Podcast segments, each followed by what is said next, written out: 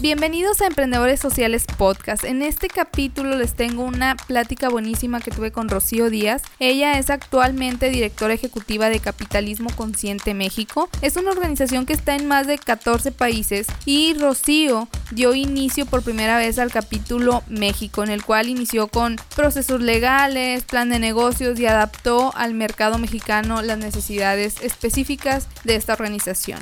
Y además eh, también estuvo en la expansión de Victoria 147 y trabajó en Endeavor México. Rocío ha participado en muchos proyectos que han tenido mucha relevancia y es por eso que te invito no nada más a que eh, aprendas sobre capitalismo consciente, sino también vas a aprender muchísimo de estrategias y sobre la trayectoria padrísima que tiene Rocío. Bienvenidos a este capítulo y disfrútenlo tanto como yo lo disfruté. Hola amigos, bienvenidos a un episodio más de Emprendedores Sociales y compartido con este nuevo podcast que estamos buscando cada vez más entrevistar a gente que está haciendo algo por el mundo y que está impactando de manera positiva. En esta ocasión voy a estar conmigo Rocío Díaz, que agradezco mucho que esté platicando conmigo estos temas valiosísimos. Rocío, ¿cómo estás? Ay, muchas gracias, muy bien, muy contenta, muy emocionada, muy dispuesta a dar y a poder conectar más y podernos como pues enriquecer todos, ¿no? Además de tú y yo que vamos a platicar muchísimo, pero con lo que venga y con las cosas que, que la vida tiene para nosotros. Claro, y tenemos un chorro al que platicar. De entrada, Rocío, cuéntanos eh, quién es tú y un poquito de qué haces para que la gente te, te sepa qué, qué es lo que realizas. Bueno, mira, yo eh, si pudiera definirme con una, con dos palabras, te diría tal esto y es reflejo luz. Y es algo que hoy me ha tomado bastante tiempo decirlo tan, tan así como tan sencillo, pero que después de voltear a ver mi vida hacia atrás y de las cosas donde me ha tocado estar o las invitaciones que la vida me ha hecho a poder colaborar y poder conocer y todo eso ha tenido como eso, ¿no? ¿Por qué digo eso? Porque eh, es reflejar el talento de la gente en un ambiente y lo que, bueno, a mí me encantan los conceptos estos de los espejos, de, los, de las luces que hay em, y las vinculo con eso, o sea, como con lo que cada persona tiene para dar es esa luz, entonces reflejar lo que cada uno está con nosotros, e, está en nosotros y con nosotros. Em, pero llevándolo a terrenos así súper específicos, lo que hago es que mm, hace más de 10 años caí a, caí, digo caí porque fue bien causal, em, a hacer, eh, trabajar en innovación económica, que hoy igual, o sea, digo con mucha claridad de innovación económica, pero pues en ese momento que decía, pues trabajaba en, una non-profit que atendía temas de emprendimiento. Em, después, así, igual, ¿no? Viendo la vida hacia atrás y viendo el patrón de mi vida en eso, tiene que ver en que siempre he trabajado y servido y, y aceptado los retos que me llegan hacia lo que tiene que ver con trabajar en el desarrollo o en, en cosas de innovación que en ese momento empiezan a picar piedra, empiezan a picar piedra, pero que luego es el camino que muchos empiezan, que en su momento pues fue emprendimiento, que trabajé en una organización que quise mucho, que quiero mucho aún y que voy a querer siempre, que se llama Endeavor. Em, y luego en otra de género que se llama Victoria 147, que también abriendo mucho el tema de del trabajo, del rol de, la mujer y que luego evoluciona también a, un tema de, mm, de, conocimiento. Y después, ahora mm, que, que, trabajo en una que se llama Capitalismo Consciente, Conscious Capitalism, que tiene que ver con, con eh, lo que las empresas hacen a través, pues, siempre de las personas eh, en, el, en el otorgar bienestar social y otras cosas que en el camino también pues hice, como muchos hacemos muchas cosas mientras estamos así, pero eso es lo que hago y lo que he hecho. Súper bien. Oye, ¿cómo fue eh, que iniciaste en Endeavor? Pues mira, yo estudié comunicación eh, y siendo muy honesta, estudié comunicación porque no sabía que, o sea, como no sabía que quería estudiar. Y, y era una decisión muy difícil, o sea, como que reconocía en mí unas cualidades que hacían fit para ciertas carreras, pero eh, siempre me preocupaba mucho como por el futuro, que hoy pues ya entiendo por qué, porque después de, hace unos años me hice un, un test con un coach, Karim, eh, un test de fortalezas y pues me salió que una de mis fortalezas era futurista, o sea, que veía como los panoramas muy claros y todo y quién sabe. Órale, qué padre. Ajá, quien se ha hecho esos, esos test de fortalezas, pues eh, conocerá conmigo que después de conocer tus fortalezas por muchos años las ves como, como retos o a lo mejor hasta obstáculos, pero luego cuando las entiendes como fortalezas, pues te cambian la vida. Y eso me pasaba, ¿no? O sea, yo estaba en la prepa, em, la verdad es que me iba bastante bien como en la escuela, veía un futuro de posibilidades muy amplio, pero cuando llegaba a escoger qué carrera estudiar, pues, pues no entendía, ¿no? Y entonces estudié comunicación y a medida que fui estudiándola, me fui sintiendo muy diferente a como muchos de mis compañeros se sentían con la, con la carrera. Y me, y me frustraba, ¿no? También, y me sentía triste porque decía, no me da felicidad esto. Y entonces a mí que me da felicidad. Y yo, y ya está en séptimo semestre, ¿no? Horrible. ya por terminar. Claro, ajá. Y, pero también había trabajado desde, desde los 19 años, entonces, o sea, en temas de comunicación. Entonces también como que, como que decía, pues sí, o sea, ya comprobé que, que no es por aquí, sí me gusta esto, veo que se me da esto, pero bueno, el punto es que haya trabajado en varias cosas, desde un tema de entretenimiento, en videos de música, con, en una casa productora, eh, la industria del rock, en un tema de management también. Y pues era muy sencillo que todas esas personas me firmaran mis prácticas profesionales, pero pues yo siempre haciendo las cosas diferente, que me encanta, lo tengo que aceptar. Em, digo, no, quiero hacer prácticas profesionales, tengo el tiempo, tengo muchísimas materias adelantadas, porque pues la verdad, acepto que la escuela no, no se me dificultaba, entonces tenía como cinco materias adelantadas y tenía una carga de la carrera sencilla. Entonces busco prácticas profesionales empresariales, porque eso era lo que yo consideraba que mi perfil en la carrera o en la vida universitaria no había vivido. Había vivido también un poco de, de marketing político y comunicación desde gobierno y todo, pero, pero no tenía esa parte empresarial y no, había entendido tampoco en mis materias escasas de cosas de negocios, nada de eso, ¿no? O sea, me hablabas en, en otro idioma, que, yo decía, no, o sea, el mundo, creo que tengo que aprender aquí. Y entonces vi un anuncio de unas prácticas de practicante así en Endeavor, México, y apliqué y entendí, bueno, fui a la entrevista y todo el proceso y bueno, me enamoré. Y después, o sea, casi creo que estaba de que ya seleccionenme por favor, o sea, era súper importante para mí trabajar ahí. Y fui eh, esa persona que entra de practicante, avanza, avanza, la contratan, o sea, pues no tan sencillo en trabajar en una organización así porque no hay tantos lugares. Y después fui creciendo, estuve como en la parte de abriendo unas como unas iniciativas de comunicación, de marketing y luego me cambiaron a la parte de emprendedores, que fue donde entendí más de esto, aprendí muchísimo eh, y luego pues cinco años después ya conocía bastante de, mucho de esto. Entonces así llegué, o sea, llegué por un tema de, de la vida me invitó a estar ahí y acepté, ¿no? Quise, quería estar como en algo empresarial. Órale, súper bien. ¿Y qué era lo que realizabas en esta empresa? Lo que hacía, estas, mira, yo siempre he trabajado en, en non-profits de, de, apoyo a empresas. Eh, y está igual también en una non-profit, así es todavía. Lo que yo hacía al final, después de los cinco años, era que estaba encargada junto con un equipo eh, de mm, todos los procesos de selección de emprendedores. Entonces, Em, nos tocaba, fue padrísimo, o sea, nos tocaba ver sus modelos de negocio, entender sus proyecciones financieras, entender el crecimiento de la industria, compararlo con otras industrias.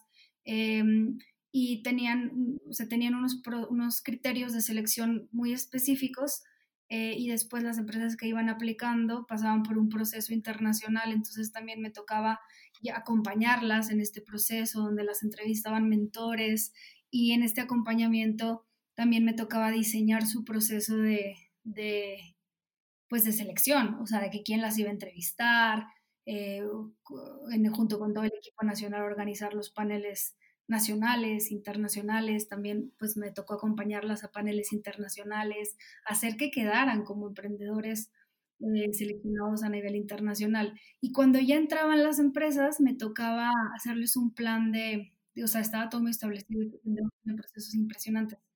Eh, me tocaba correr con ellas un proceso en el que les instaurábamos un consejo consultivo, que diseñábamos qué tipo de perfiles de los mentores, eh, pues son directivos de empresas mexicanas y también internacionales, quienes pueden estar en sus consejos y cómo diseñar todo ese, ese mm, plan. Em, y hacia, la, las dos, al final cuando ya, y te digo, con un equipo, porque no se puede hacer eso solo, no tienes tantas horas, y mm, hacíamos, teníamos una cartera, o sea, nosotros en el equipo nos tocaba llevar la cartera del norte de México, yo vivía en Monterrey y nos tocaba llevar toda la cartera de las empresas seleccionadas y las empresas que estaban en proceso. Entonces, imagínate que o sea, yo, yo renuncié em, en enero del 2014 y cuando renuncié fue como, me acuerdo perfecto que fue que las conté porque pues preparar la renuncia ese, todo el tema. Em, y ahorita te cuento por qué renuncié, y me acuerdo que fue, o sea, que me acuerdo perfecto este número, que conté 36 empresas que se quedaban en un proceso de selección en diferentes etapas, más el portafolio de otras 11. Entonces, eso hacíamos, o sea, hacíamos que sus servicios y su, pues sus mejoras en emprendimientos eran empresas pues ya facturando varios millones de dólares, eh, pudieran tener mayores beneficios de haber estado en esa red. Entonces, eso hacía. O sea, pasé, te digo, ¿no? Pasé como de sentirme súper sacada de onda, inadaptada un poco en mi carrera y de que frustrada a estar feliz viendo números y viendo sus planes de crecimiento y aprendiendo de esa parte. O sea, creo que esa, si pudiera decir, esa fue como, o sea, sentí más como esa mi carrera universitaria que la otra. Oye, qué padre. Sí, prácticamente entonces tuviste, bueno, tu carrera de comunicación, pero en esa empresa aprendiste mucho, me imagino, sobre temas de, obviamente, de negocios, prácticamente fue otra carrera de administración de empresas, algo así, finanzas y de todo, qué padre. Oye, y Rocío, ¿y luego cómo llegas a Victoria 147? Bueno, pues te decía, renuncio. ¿Por qué renuncié? Renuncié porque em, quería hacer otras cosas, ya tenía, como dije, cinco años ahí, em, me invitaban a trabajar en Ciudad de México y yo, confieso, yo en ese momento no, no me sentía madura para, y tampoco lo quería, para vivir en Ciudad de México. Estaban, eh, estaba creciendo mucho, estaban surgiendo cambios, venía el enfoque hacia las startups y todo. Yo consideraba que yo no tenía el conocimiento de apoyo para el crecimiento de una startup. Y siendo congruente a lo que yo creía y también como a lo que sabía que viene el equipo y a las estructuras, de los equipos dije, yo ya no creo que pueda como otorgar aquí ni el equipo que está hecho, y equipo me refiero como de arriba y el de abajo, ¿no? Y renuncio. Y renuncio sin trabajo, o sea, me voy. Me pongo a descansar, me pongo a hacer varias cosas y yo no entro inmediatamente a, al otro trabajo, lo que hago varias otras cosas y es que primero descanso, ¿no? Y me la paso bastante bien y hago otra pausa para ver qué pasaba y en ese inter hago un blog de emprendimiento em, que se llama Regia Observa Rutas. Se llamaba, ¿por qué? Porque lo maté, o sea, hace unos años. Y ahorita sí que te cuento por qué lo maté. ¿Regia, Regia Observa Rutas? Ajá, sí. Ok, oh, qué interesante. ¿Y qué era lo que hacías aquí en el blog? Mira, lo hice, o sea, lo que hacía es porque tenía, yo creo mucho en el tema del mentoring y siempre he sido alguien que le como he trabajado en eso y veo los beneficios de eso, he tenido varios mentores. Entonces, en esa parte en la que pues, mm, había renunciado, me tomaba café bastante interesante con gente para ver qué hacía después de mi vida, hablo con una persona que se llama Manuel Molina, que también es una de las personas que ha hecho grandes contribuciones al tema digital y tecnológico en México. Y entonces dice, es, me cuentan y me dice, es que, oye, haz un blog. Y yo, no, ¿por qué? O sea, a mí me gusta eso no, es que es un blog de verdad, porque si yo sé que yo te presento un emprendedor, tú perfectamente sabes que puede, según su etapa, ir a tal aceleradora o ir a tal plataforma de apoyo. Y yo, pues sí, lo haría con gusto. Y me dijo, ajá, pero con la tecnología puede hacerlo alguien sin tener que conocerte o sin tener como con ese tema. Y yo dije, ah, pero pues no, yo no quiero. Y entonces él sabía perfecto a lo mejor por dónde picarme y entonces me saca un libro que, que el libro básicamente lo que decía era que si tú no compartes el conocimiento que tienes, afectas a las nuevas generaciones. Ok. Yo dije, ay, qué fuerte. Y me Sí, qué fuerte. Esa noche llegué y sin saber hacer un blog me puse a investigar y compré un dominio. Entonces, este, lo que hacía en ese blog era que, pues, o sea, al inicio ponía un orden, ¿no? Ponía como, ver, si tú quieres emprender, estos son como, o sea, aceleradoras de este tipo. Si tú quieres inversión, este es de este tipo. Si quieres esto, es de este tipo. Bueno, entonces empieza a crecer, bla, bla, bla. Le dedicaba tiempo y, o sea, fue una experiencia muy bonita porque em, pues, di conferencias en varios eh, lugares de México, terminé... Eh, Después también me ofrecieron un grupo de inversionistas ir a, un programa de emprendimiento tecnología, inteligencia artificial e inteligencia emocional a, tomarlo a Chile. Y me fui a Chile eh, porque pues, si nos gustaba y veíamos que hacía sentido, lo traíamos a México. Entonces, eso hice en, ese tiempo. También eh, hice algunos experimentos, o sea, pues, de negocios, ¿no? al final es como, si tú tienes trabajo, también tienes que generar. Em, puse una agencia de turismo de negocios para hacer vinculaciones comerciales y eh, también vi ahí cómo podía eh, hacer eso. Y luego, eh, bueno, ahí hacíamos un tema de, expansión internacional de empresas, entonces algunas empresas de otros países las apoyábamos a que entraran a México y todo ese tema.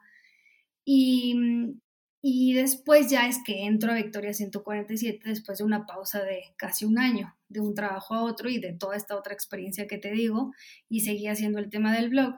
Y entro ahí em, para hacer la expansión hacia, pues, Monterrey, abrirlo desde cero, todo. Todo va muy bien, o sea, pues abrimos una academia de negocios de mujeres. Ana Victoria es una persona que es, o sea, muy impresionante y tiene un, un un, un talento y un, don que, que cambia México, definitivamente. Em, y también ahí, pues yo pensaba que, la verdad, siendo muy honesta, que iba a tardarme un poco más en las metas que, que nos habíamos planteado. Y en un lapso de un año y medio las hicimos. El equipo, la cultura de trabajo de Victoria 147 es impresionante. Es de las o sea, es de las mejores culturas donde yo he trabajado. El equipo se apoya, eh, no sé, es eso, eso, que dices que es difícil de expresarlo con palabras, pero se vive, se vive, o sea, es una cultura muy, muy bonita. Y como conseguimos todo eso, pues empezamos a seguir haciendo otras cosas, pero pues me llega la invitación a abrir capitalismo consciente en México, que para mí fue bien difícil dejar Victoria 147 y cambiarme a capitalismo consciente bien rápido.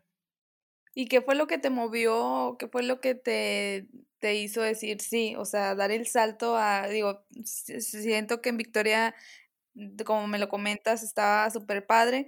¿Y qué fue lo que te hizo decir, bueno, va, me voy a capitalismo consciente? Pues mira, em, muy sencillo. O sea, yo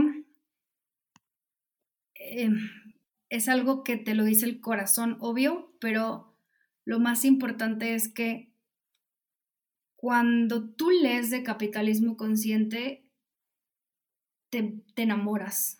Algunas personas, no, no todas. pero tú lees de eso y si tú te identificas y si tú vives así y si tú crees en eso, pues el, la, piel te vibra. O sea, justamente ahorita yo hablando contigo aquí y sintiendo eso, me acuerdo y, lo, me retumba por dentro. ¿Y, qué es eso? O sea, es que no es que esté peleado el que las empresas hagan dinero con que puedan generar mejores condiciones para los demás. Y a mí el tema de la persona toda la vida me ha apasionado y el tema de, de, de la persona de enfrente y del, del mundo y de Em, o sea, como todo este tema que pueden decir que es un poco idealista, pero yo vi en capitalismo consciente o conscious capitalism, el movimiento internacional, como la posibilidad de, de todo lo que yo había soñado y todo lo que yo había querido o todo lo que yo creía desde mi vida de niña, mi vida de adulta, lo que había hecho en otros países, eh, lo que había conocido, eh, porque bueno, también cuando tuve el blog, cuando también este, viajé a algunas cosas de trabajo, que estuve en Colombia, en Brasil, en Argentina, que yo amo profundamente Latinoamérica y es el territorio donde he decidido em, o sea, poner mi talento al servicio de la humanidad. O sea, cuando, cuando yo leí de capitalismo consciente dije, esto es. Entonces, ¿qué es eso? Es que sí es, o sea, que, que así como nosotros tenemos un propósito, las empresas tienen un propósito y que esos propósitos hacen cambios y sí hacen dinero, pero también hacen cambios y otorgan que las personas estemos contentas, pero más allá de contentas, como con el corazón conectado al trabajo y el corazón conectado a las personas y el obviamente el corazón conectado a la generación de, de riqueza y el bolsillo. Entonces, eso fue lo que a mí me hizo, sin dudarlo, cambiarme a una organización que literal no estaba nada, ¿no? O sea, yo llegué y porque era mi trabajo, o sea, a mí me invitaron a abrir México y fue, o sea, el acta constitutiva. Pues no, yo no sabía, yo no sabía nada de eso, o sea, pero toca pues preguntar y asesorarte y hablar con el notario y los abogados y los estatutos y pedir mucha ayuda y ser muy abierto. Entonces a mí me tocó como la apertura de la organización, entender los temas fiscales de una AC. Sí, había trabajado en ACs, pero nunca había abierto una AC.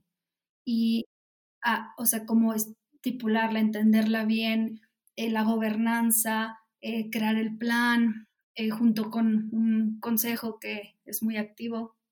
Y eso fue lo que, lo que me hizo cambiarme. O sea, me costó mucho trabajo, me dolió mucho, fue una, fue una transición fuerte y dolorosa, pero era algo que estaba más cercano a mi propósito de vida que, que es el que te dije en el inicio de la plática. ¿Qué haces? Pues reflejo luz. O sea, eso es lo que hago. Wow, súper padre. Oye, y bueno, y adentrándonos un poco a lo de, ¿hace cuánto sucedió lo de capitalismo consciente cuando empezaste a abrir aquí en México? Yo me o sea, mi primer día de trabajo fue el primero de marzo del 2017. Me lo ofrecieron en diciembre del 2016. Entonces, yo tuve unos meses de sufrimiento. Oye, ¿y, ¿y, tú iniciaste sola o iniciaste con un equipo? Pues te diría que completamente sola, pero la verdad es que no, no puedes iniciar sola. O sea, como, como te decía ahorita, o sea, eh, había un, o sea, capitalismo consciente existe en México porque hubo cinco personas dispuestas, cinco empresarios que le apostaron a meter de su bolsa sin ningún beneficio, o sea, como a una bolsa de una AC, un millón de pesos para el arranque de las operaciones y lo que pudiera como alcanzar para eso. Eh, entonces, cuando yo llego, ellos estaban y ellos han sido un soporte y son importante. No de staff, pero también sí se meten bastante como en en cuando los necesitamos. Entonces, pero de staff, pues sí, o sea, estaba yo, pero, pero pues hay un grupo internacional, entonces me toca también entender cómo estaban las operaciones en un país como Brasil, uno como España, que también acababa de abrir en ese momento, cómo estaba en Estados Unidos. Em, y yo entro en marzo, pero en abril me toca ir a un encuentro eh, que es un perfecto team building para mí, y conocer muchas de las oficinas de Estados Unidos. Em, entonces, pues ir adaptando, hacer un benchmark, crearlo, y luego, como en algún punto ya adentrado, a lo mejor a los seis meses o cinco, mm, toca que, que, una persona se suma, eh, pero remotamente, un mexicano que vive en, en, en Alemania, Mauricio. Entonces, con cierto tiempo, eh, pues él y yo hacíamos todo, todo, todo, todo. Entonces ya hoy, pues hemos, el, equipo hoy somos cuatro personas fijas con otros apoyos que tenemos, ahorita te cuento más de ellos, em, pero hemos pasado de ir creciendo los equipos eh, y no soy pues lo mismo, ¿no? O sea, capitalismo consciente no estaría donde está si no tuviéramos un equipo increíble. Ok. Oye, Rocío, está súper padre. Y cuéntanos más sobre capitalismo consciente. Que, ¿Cuál es su propósito? ¿Es involucrar a más empresas a que lleven estas prácticas? Mira, cuando hablamos de capitalismo consciente, ¿cómo podemos entender lo que es? Em, capitalismo consciente, como, como dije, es que, y se puede entender así muy sencillo, cuando las empresas generan bienestar, pero antes, o sea, y tenemos que estar muy agradecidos a la responsabilidad social porque abrió mucho camino a todo esto. Eh, pero si te fijas, o sea, desde si estudiamos los inicios de una empresa, o sea, desde, desde los inicios, ¿no? O sea, ¿por qué empieza la empresa a, a crecer y a funcionar? Porque empieza a distribuir valor y dar como más empleo y empieza como, o sea, desde la revolución industrial y todo. Pero en la época moderna, por así decirlo, em, o la moderna que nos toca vivir a nosotros, cuando vemos esto, eh, o los conceptos, son más como digeribles o más comunes o denominadores para todos, lo, podemos como confundir con la responsabilidad social, que está muy bien, que le agradecemos mucho, pero el tema con la responsabilidad social es que una empresa genera riqueza y lo que le sobra lo regala. Y el capitalismo consciente no es eso. El capitalismo consciente es que a medida que tú haces dinero, tú te preocupes estipules tu estrategia de negocio sea ser consciente para que a largo plazo tengas mejores resultados. Entonces, las prácticas conscientes, eh, hay toda una filosofía que hay es una guía, pero que cada empresa lo vive diferente. O sea, algunas empresas por su modelo de negocio, su naturaleza, su crecimiento, su, su equipo directivo, su tamaño, eh, van a poder introducir estas prácticas de formas eh, diferentes que vayan haciendo más sentido, pero la que es básica y que siempre de ahí parte todo es qué le dejan al mundo, cuál es el regalo, para qué están, porque si desaparecen le hacen un tremendo mal. Entonces, el capitalismo consciente son empresas que eh, generan bienestar al mismo tiempo que generan ganancias. Y nosotros lo que hacemos como non-profit, eh, y oficina y organización, es que compartimos los mejores secretos de las empresas conscientes para que tú también los implementes. ¿Y cómo hacemos esto? Con todos nuestros otros programas que hemos diseñado y que tenemos, que algunos son para empresas eh, medianas grandes, otros son para eh, empresas más pequeñas, otros son para personas. Y pues siendo muy claros, o sea, esto no es un, no es un programa que, que descargas en la computadora o en tu cerebro y ya eres consciente, o sea, es, un, es una decisión de vida. Todos los días en los negocios hay eh, retos que se pueden abordar desde una manera consciente, pero ¿cuál es la manera más consciente de hacerlo? ¿Cuál es la manera más transparente con todos los stakeholders? Ahora salió en Davos en enero que em, este, pues, que es un concepto que desde hace muchos años está muy masticado y muy conocido para mucha gente, pero para otros empieza a ser algo que llamó la atención y es el stakeholder capitalism, que es eh, pues haz tus negocios enfocado a todas las partes y todas las partes, y esta palabra es bien poderosa, todos, todas las partes son todos, o sea, todos tus stakeholders o tus grupos de interés en, el, en la traducción al español. O sea, es tus colaboradores, tus proveedores, tus clientes, tus... Em, típicamente son como pues la sociedad, el medio ambiente también se les reconoce. Inclusive los empleados. Ajá, pero también más allá, la familia de tus colaboradores, los competidores, el gobierno, los medios de comunicación, o sea, los clientes de tus competidores, o sea, todos aquellos que están en tu industria. Entonces son los que hacen posible el negocio, porque si tu negocio existe es porque el mercado lo acepta, lo demanda y pues también empezar a ver a la competencia es importante. Entonces, eso es capitalismo consciente, es hacer negocios de una manera mejor que antes y que puede generar bienestar a todas las partes. Rocío, tengo una duda, por ejemplo, si bien pues la responsabilidad social, digamos que quiere o lo que trata es amortiguar los efectos o el impacto negativo que, que tiene la sociedad, por ejemplo, digamos, em, Coca-Cola. Eh, pues si bien su producto pues no es bueno para la salud y demás. Lo que trata de hacer es, por ejemplo, recolectar todo el PED y se compromete a todo ese tema, pues por lo menos amortiguar.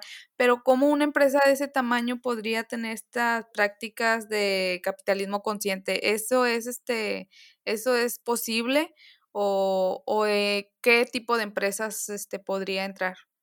Sí, Fíjate que todas las empresas pueden tener prácticas conscientes aunque tengan situaciones diferentes. O sea, como decía hace, hace ratito, o sea, cada camino de cada empresa, de cada líder es diferente. A lo mejor tienen pues muy buenos incentivos con, y llamándolo cualquier empresa, ¿no? O sea, cualquier empresa puede tener muy buenos eh, incentivos con sus colaboradores o como con las regiones en donde opera y, esa es la clave, o sea, ver el todo como, como que por dónde puedes ser más consciente. O sea, hay algo que nosotros decimos en capitalismo consciente y es que, em, por ejemplo, cuando hablan, nos preguntan, ¿certifican empresas? No, la verdad no, porque sí, sí tenemos un programa de certificación de consultores que trabajan con empresas, pero no a la empresa. Tú ponerle un sello a una empresa de tú sí, tú no, es un juicio bastante pues tú quién eres, ¿no? O sea,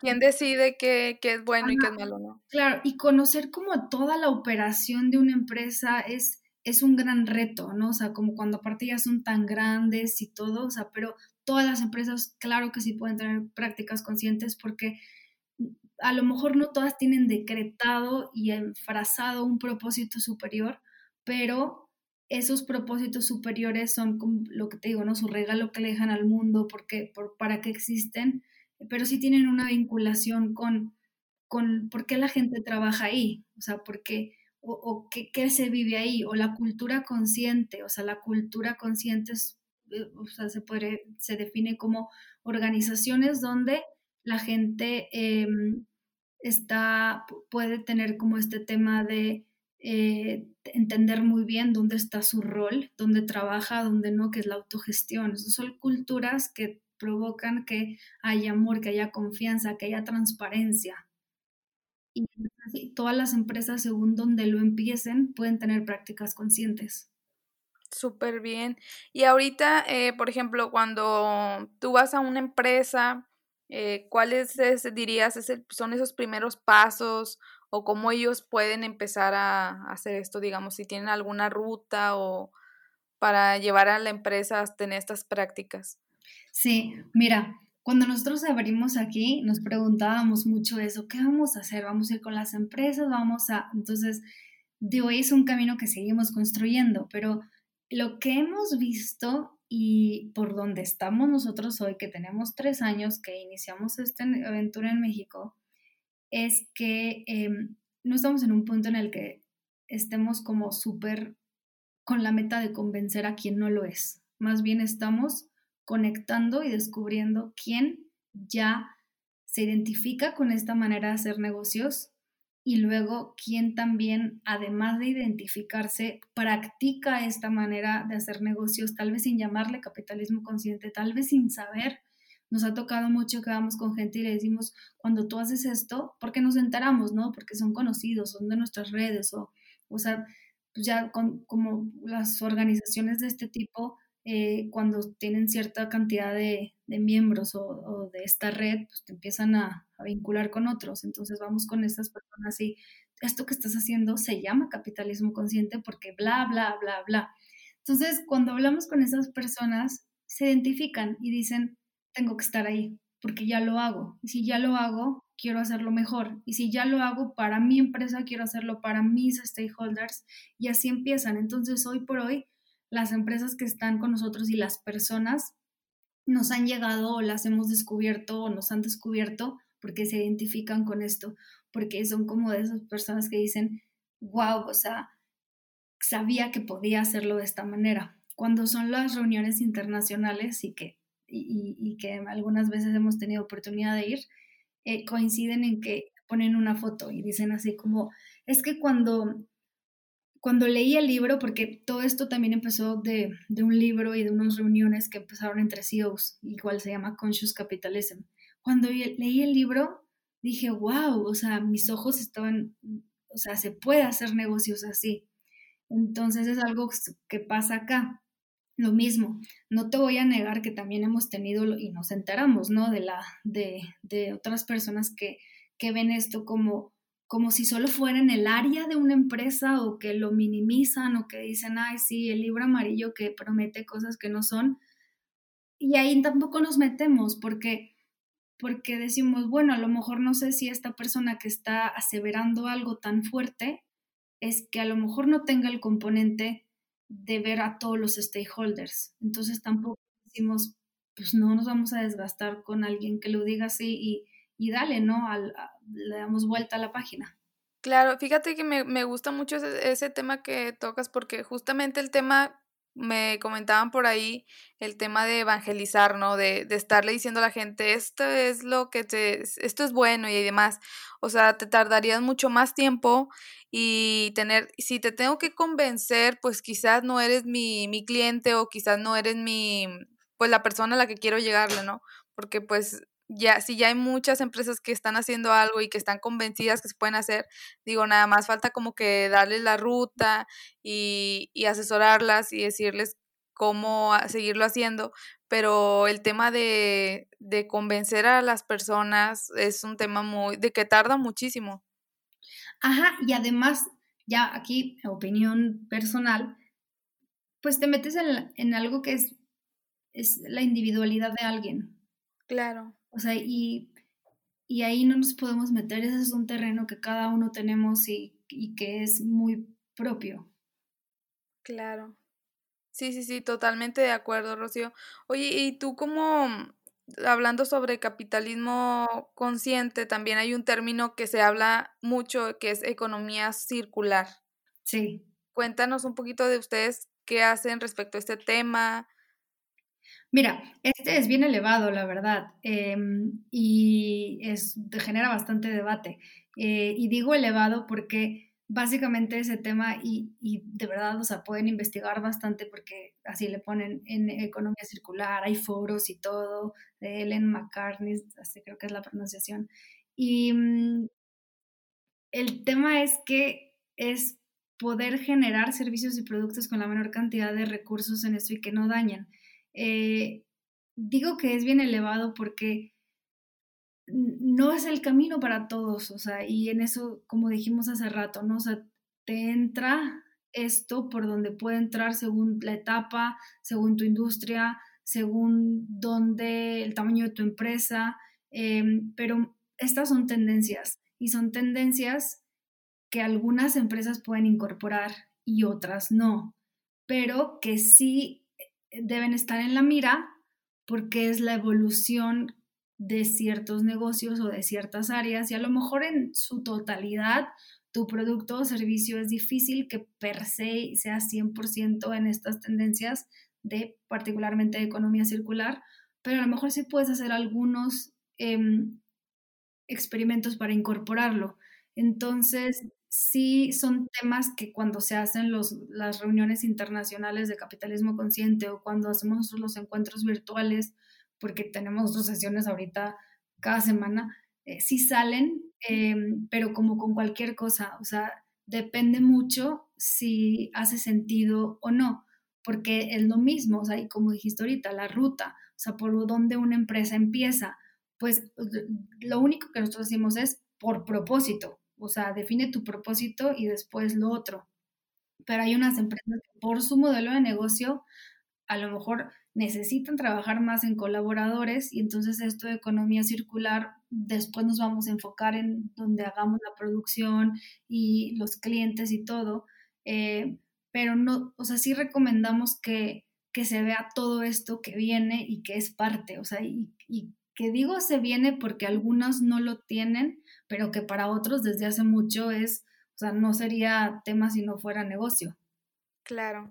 Oye, me parece, es que estos temas realmente sí, sí, sí, luego para algunas empresas podría ser muy complicado.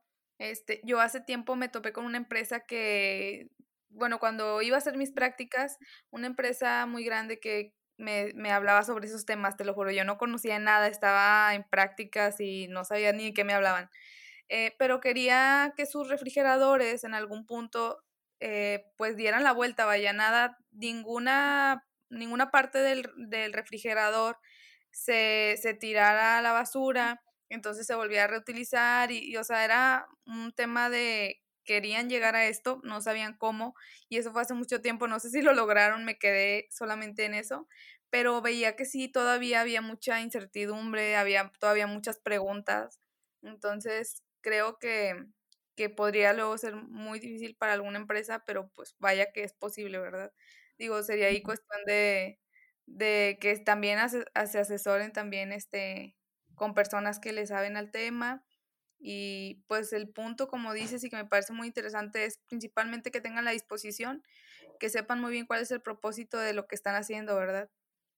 Ajá, y, y toda la cadena, o sea, porque partiendo de este ejemplo del refrigerador, bueno, seguro hay piezas que con tus proveedores no se pueda lograr eso, entonces tendría que haber una reunión con proveedores, con tus stakeholders para planearlo y ver cómo se ponen de acuerdo para que pudiera hacer eso, para hacer una edición de este tipo. Claro, y luego me imagino que también los proveedores tienen otro tema y sí pueden surgir ahí muchas, o sea, puede ser algo tardado, digamos. Ajá, no imposible, pero se Rocío, puede. y una duda, o sea, ¿Tú cómo ves la responsabilidad social de las empresas y, y, cómo ellos pueden migrar a capitalismo consciente o crees que están más cerca de, de poder estarlo? Sé que, como decías, capitalismo consciente no se enfoca en una área, pero ¿cómo ves la posibilidad de que esto pueda suceder? Yo la verdad es que la veo genial, veo bastante evolución de las áreas de responsabilidad social de algunas empresas donde están también incorporando el tema de la sostenibilidad, no desde el tema em, verde, eh, sustentabilidad, sino sostenibilidad. Em, pero también veo, y, metiéndolo a la estrategia de negocio de la empresa, que eso es como el tema de, de los negocios conscientes, pero también veo otras que solo regalan a lo mejor despensas o cosas así. Em, yo, ajá, no, no creo que esté mal, creo que es un proceso, ¿no? Y es como un proceso por el que se pasa eh, y que la propia evolución del sistema lo podrá cambiar cuando se tengan las condiciones. Entonces a mí, a mí me gusta la responsabilidad social, me parece que es buena, eh, ha sido muy polémico en algunos casos, también, pues, quiénes somos para opinar, ¿no? No estamos adentro de las labores de esas áreas que, que mm, también a la gente que las lidera les cuesta a veces porque no tienen, pues, los budgets que se tienen en otras áreas o, no sé, como los apoyos. Lo, lo veo positivo y como te digo, o sea, nos, nos, nos ha sensibilizado mucho a, a que es importante el, la, relevancia de una empresa.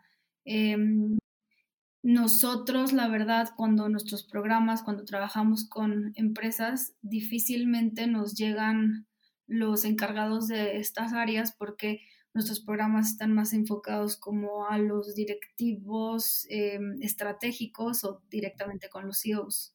Claro, ah, súper bien, ¿no? Pues eso es súper importante porque definitivamente muchas de las veces las acciones de responsabilidad social luego falta el que se involucren en estas áreas que son muy importantes como la parte estratégica, ¿no? Las personas indicadas que van a hacer que realmente haya un cambio en la organización.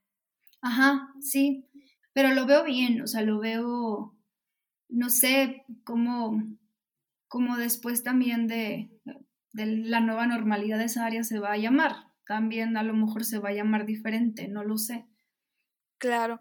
¿Y cómo podría, si por ejemplo una empresa te dice, oye, me interesa hacer eh, una práctica consciente, por ejemplo, si nos puedes comentar así cómo ha sido el proceso de alguna empresa o algún ejemplo? Sí, les puedo dar muchos, ¿no? Y podemos hablar aquí hasta Pero em, a veces llevar este tema hasta, o sea, y nosotros hacemos en México eso, llevamos este tema de la filosofía a las prácticas. Y cuando hablamos de propósito superior, nos referimos a, por ejemplo, que Merco, una cadena que está en el norte de México que tiene supermercados, su propósito superior es ser el mejor supermercado para trabajar en México, lo cual quiere decir que todas sus decisiones de negocio estratégicas están volteadas a, con esta decisión y esta apertura, somos el mejor lugar para que un colaborador viva, sí o no, sí, ok, la tomamos, no, no la tomamos, que no es lo mismo que visión ni misión, o sea, el propósito superior es que imagínate que si la empresa deja de ser un supermercado y hace después otra cosa y otro negocio, su propósito superior va a, poder caber en ese otro servicio o producto que haga. Entonces, cuando hablamos de liderazgo consciente, es que las decisiones se tomen eh, desde el todos y no el yo, que es fundamental. Y ahí veíamos, por ejemplo, una empresa que tenía eh, que el CEO, o sea, existía la figura del CEO, pero, eh, y una empresa bastante grande en México que, que, este, que abrió oficinas, viene de, la, de Brasil. Y esa empresa tiene su CEO, pero toma las decisiones con un equipo clave donde está la directora de operaciones, donde está el director de marketing, donde está el director de finanzas. Entonces todos en un comité las toman. Un liderazgo consciente es muy fuerte. Y cuando hablamos de cultura consciente, tenemos también eh, aterrizado las prácticas una... Eh, lo podemos visualizar como Qualia o Semillas del Caribe, que es una empresa que hace se, la semilla de la papaya y la vende.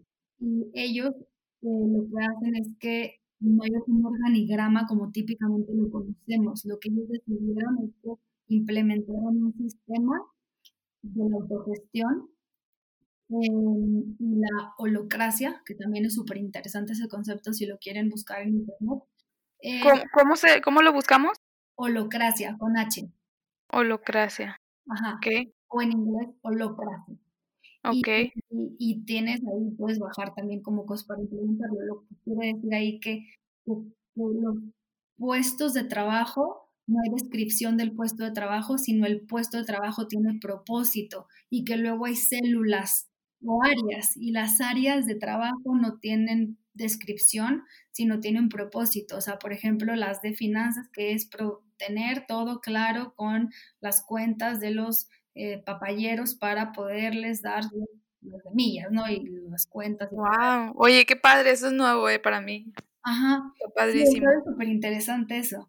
Y, y, a ver, toma años implementar todo eso, ¿no? O claro. las empresas que se centran en, en, en, ese momento por temas de colaboradores, vamos a desarrollar el índice de bienestar del colaborador. Entonces, todo esto se puede ver como en prácticas reales que la empresa tiene. Eh, hay otro pilar, bueno, el de stakeholders, que es, a mí me encanta ese pilar, porque es el tema del, todos, y eh, hacer temas con, tu competencia o con tu comunidad. O sea, que, por ejemplo, muchas empresas de Monterrey, de, de, cuando empieza Monterrey a crecer industrialmente y back to basics y que se hace el monstruo de ciudad que es, es por este tema de la comunidad. O sea, y tenían pues las escuelas y la colonia Cuauhtémoc y todo este tema de darle a la comunidad para poder tener como al colaborador y, que creciéramos todos juntos. sí, em, me encanta la historia de cómo creció Monterrey. Ajá, sí. El desarrollo. Es todo un caso. Y, y, eso está, no, fue hace mucho. Entonces es, pues sabíamos hacerlo, vamos a volverlo a hacer. Oye, me encanta, me encanta eso que, que dices. O sea, es, algo que ya, ya hemos hecho, ya hay gente que lo hizo, nos puso el ejemplo.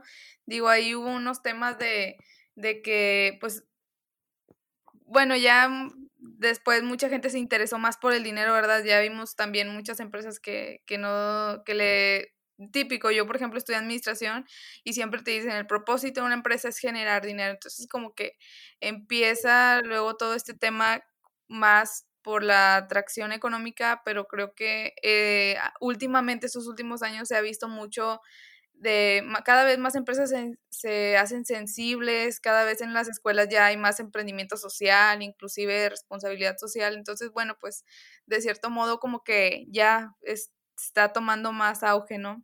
Claro, por eso te decía, o sea, nosotros estábamos felices cuando en enero salió el foro de Davos diciendo que el stakeholder capitalism es la, el camino, o sea, porque es, ya no hay que concebir, o sea, lo sabemos desde hace mucho, lo vimos antes, alguien ya lo hizo, o sea, y desde antes, ¿no? Y desde Henry Ford que le pagaba más a sus colaboradores, o sea, pero ya es como el, el muy general, a ver, la que a la empresa le vaya bien es si a todos los stakeholders les va bien.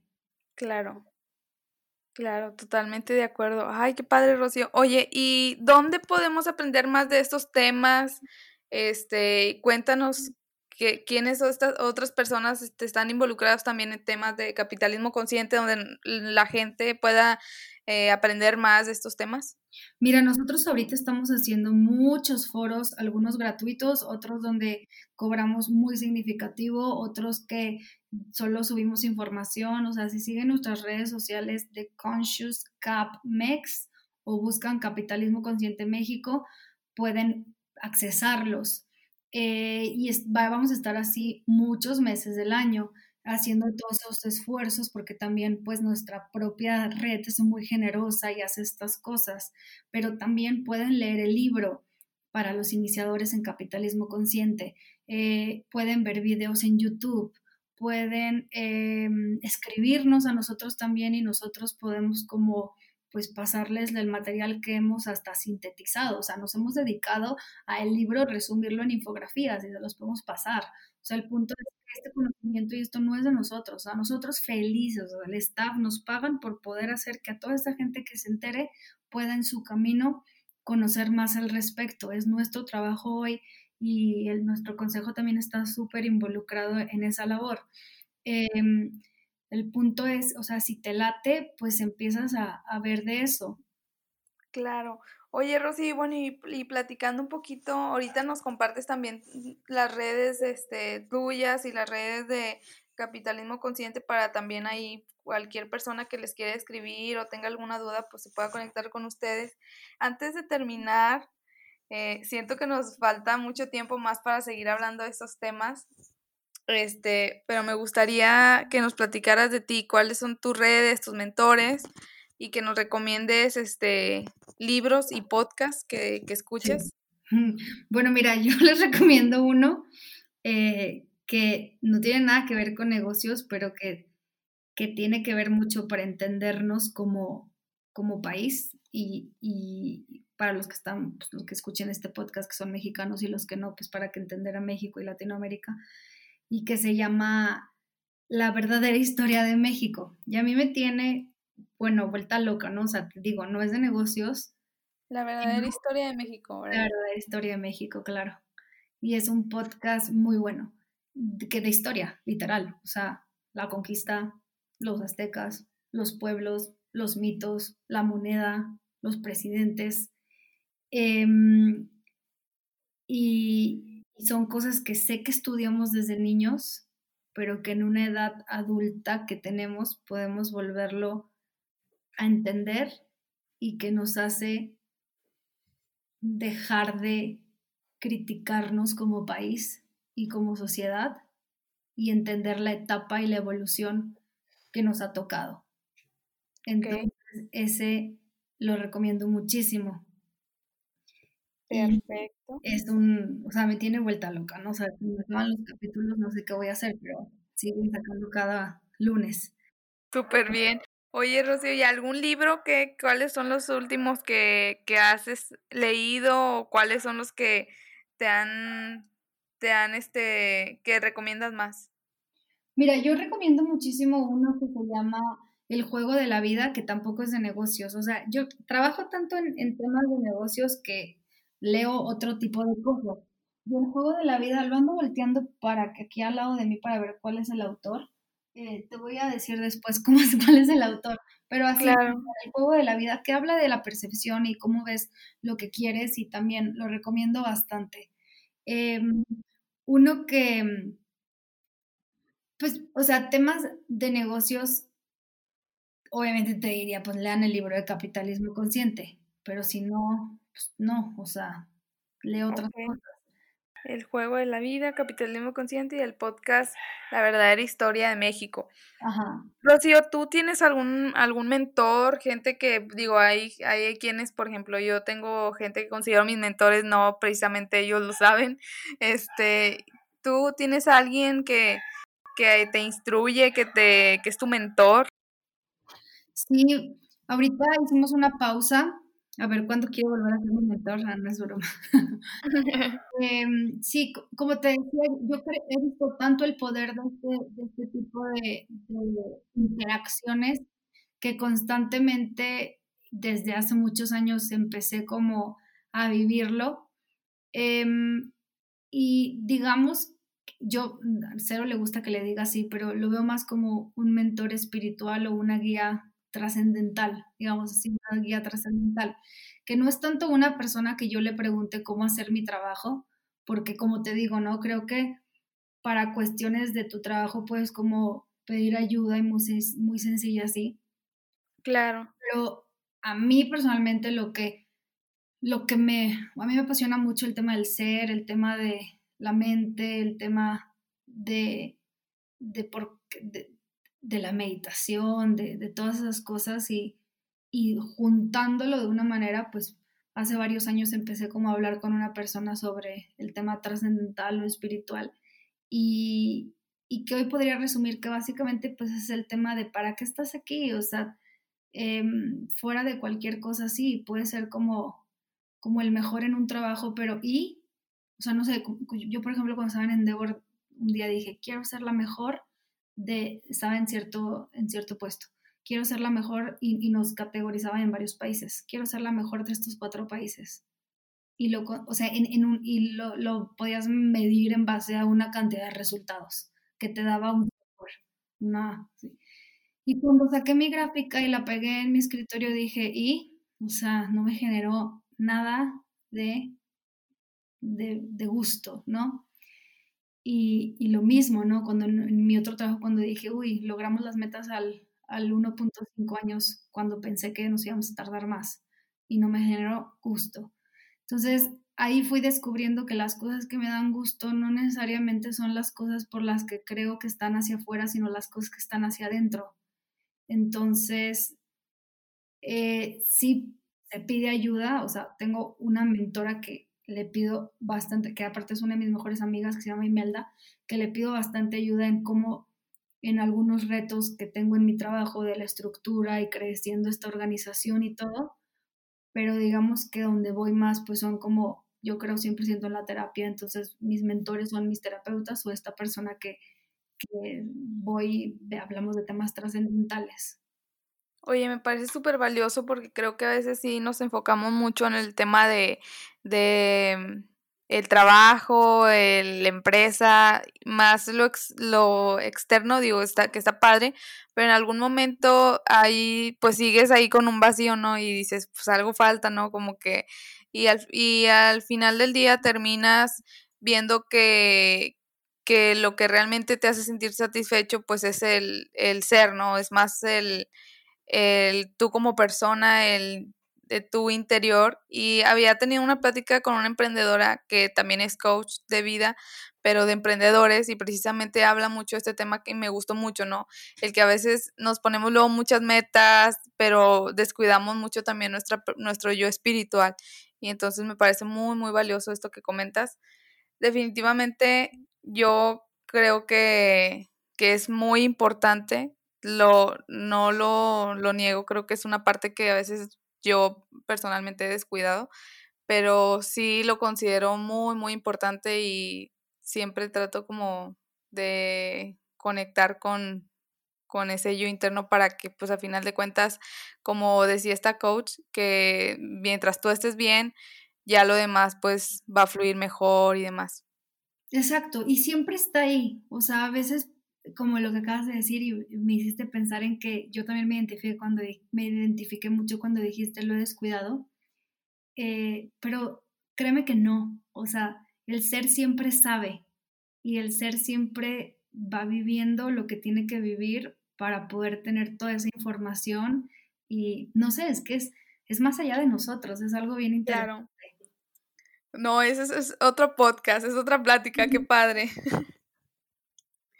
Oye, Rocío, este, algo que nos quieras compartir que creas que hizo falta en eh, tocar algún punto o algún tema.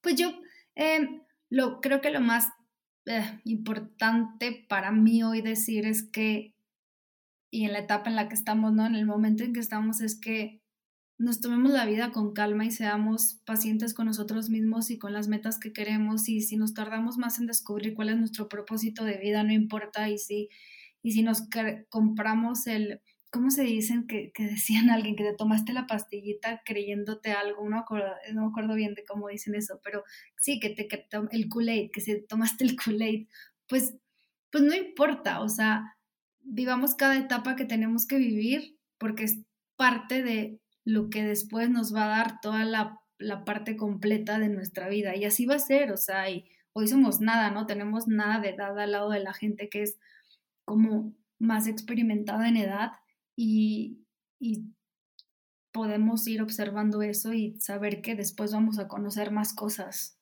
Claro, no, totalmente de acuerdo.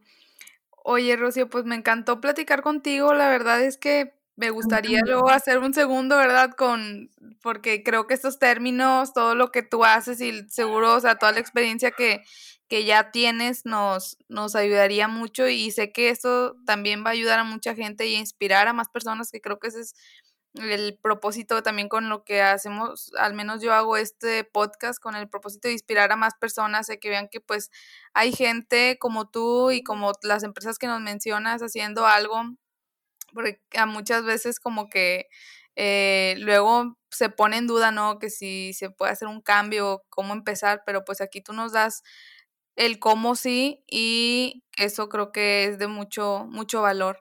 Y te agradezco pues la, la plática. Y yo a ti el espacio y lo que quieran me pueden buscar en mi Instagram, en mi mail, lo que sea. Se los Igual si nos gustas compartirlo, por favor. Sí, mira, mi Instagram es yo soy R-O-R-U, y ahí me pueden escribir lo que quieran. Eh, también a las redes de capitalismo consciente, Conscious, Cap, Mex, y a veces la palabra conscious es complicada. Porque. Como quieras, se los vamos a compartir aquí en, en, la descripción. ¿Y tu correo electrónico por si alguien te quiere escribir? Sí, igual si me escriben por Instagram, mejor los canalizo ah, por allá. También mi correo es gigante, o sea, es lo voy a decir, ¿no? Pero es rocío arroba Eh, está muy largo. Ajá. Por eso es como, bienvenido todo quien me quiera escribir por, por Instagram. Ajá. No, pues súper bien. Oye, Rocío, pues muchas gracias por esta plática, muchas gracias por estar aquí y muchas gracias a los que nos escuchan. Sin duda se van a ir pues muy inspirados, pero sobre todo con, con muchas herramientas para poner en práctica y ya vieron las recomendaciones, libros. Muchas gracias por escucharnos y nos eh, vemos en un siguiente capítulo. Cualquier duda, recuerden pues seguirnos en redes sociales y ahí contactarnos. Hasta luego.